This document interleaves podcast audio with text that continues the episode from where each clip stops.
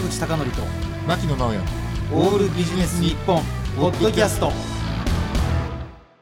坂口孝則と牧野直哉のオールビジネス日本、はい。本日のテーマは禁酒法の時代です。来ましたね禁酒法はい、で禁酒法というのは文字通りお酒を禁止するということなんですが、うんあの4月下旬にこう出された緊急事態宣言にちょっと限らずね、はい限らず、はいあのお酒を禁じるということのこう是非というか、はい。歴史的なちょっと話をしてみたいと思います。なるほど。まあ、とは言いながら、はい。まあ、今新型コロナで、まあ、すごく日本中が混乱しているわけなんですが、うんうんうん。この前ある人がすごい面白いこと言ってまして 新型コロナですごく良かったのは、うんどんな頭が悪い日本人でも、うん。日本ってやばいよねってことに気づいたと。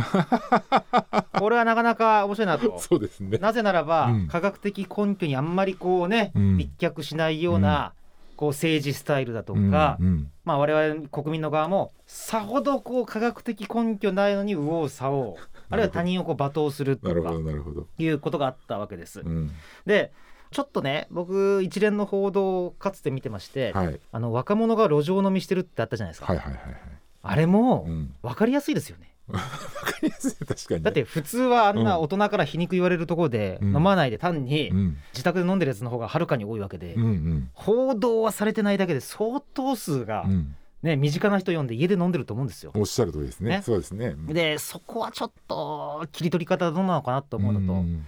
ただね同時にこれちょっとややこしい話なんですが、うん。居酒屋でうん。マイク当てられて、うん。いやー僕の周りにコロナになったやついないんで、うん。見たことないんで怖くないですっていうね、あれはあれでちょっとおかしいです。ね だ っ確かに確かて多分そいつらってうん。アフリカ大陸見たことないと思うんですよ。そうですね。じゃあ見たことないんだとアフリカ大陸ねえのかよって話になるんで そこはもう見たことある云々じゃなくて、うん。もう冷静に科学的議論しましょうよとんんいうことで話が今日禁酒法の時代なんですが、はい。まあ、1920年代にですね、アメリカで、まあ、酒をこれ誤解されてるんですが飲むのが禁止じゃなくて製造販売が禁止だったんですね。うんでそういう歴史があるので、うん。これ調べてみたところこれびっくりしましたよ。えあまりにも今の日本と類似点が多い。あそうなんだ。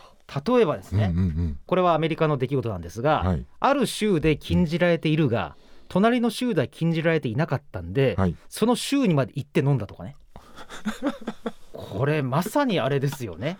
あのーうん。東京は空いてるけどそうん。横浜は混んでるみたいなそういう世界でですねかつその時に、うん。酒類を販売しないんだったら、うん。お客さんがお酒を持ってきたらいいんじゃないかっていう議論もあったんです。でこれも同じようにアメリカで議論がされていて、うん。もう一つですね、うん。アメリカではあの入場の時にショーをやります。とはいはいはい。でそのショーにお金を払わせて、うん。お酒をタダで提供するっていうことが増えたと。あなんですってであと面白いのが渋谷とかうん。新宿のようーに、うん。潜りで酒を提供する ところがものすごく増えた。うんうんそれともう一つなんですが東京ではあるいは大阪では見回り隊が少ないって議論ありますが、うん。まさにアメリカでも取締役の警官の数が少なくうん民間に任せたが、うん。なかなかできずはい。でその代わりに自粛警察ならぬはい。告発、うんうん。告白が相次いだと。へえ本当にやること一緒だなと思うんですが、うんうんうんあのアメリカではですねあの挙句の果てにうん。おとり捜査までやって、へー。わざとお客さんとして飲みに行って、うん。あこう売ってたみたいなことを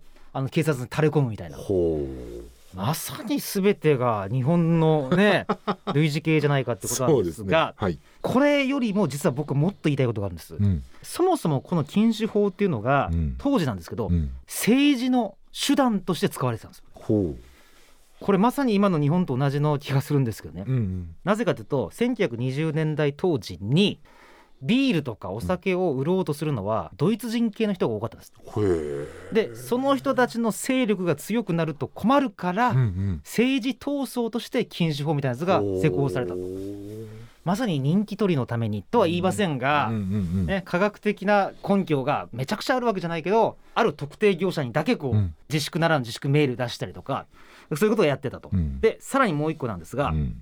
これがですね禁酒によって国民を思いのままにこう操ろうっていうところで禁酒法というのが制定されたと。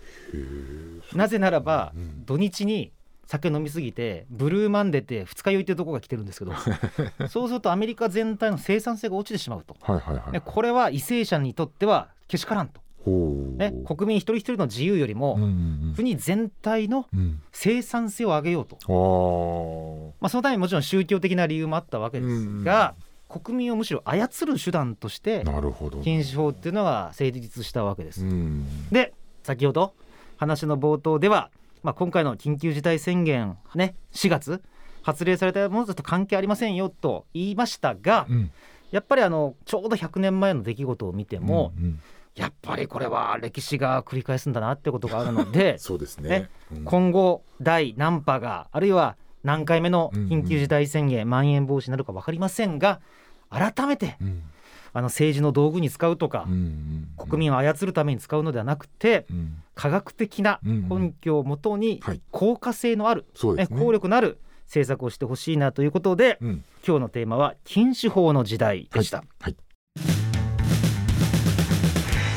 坂口孝則と牧野直哉のオールビジネス日本ポッドキャスト。今回はここまで。次回もお楽しみに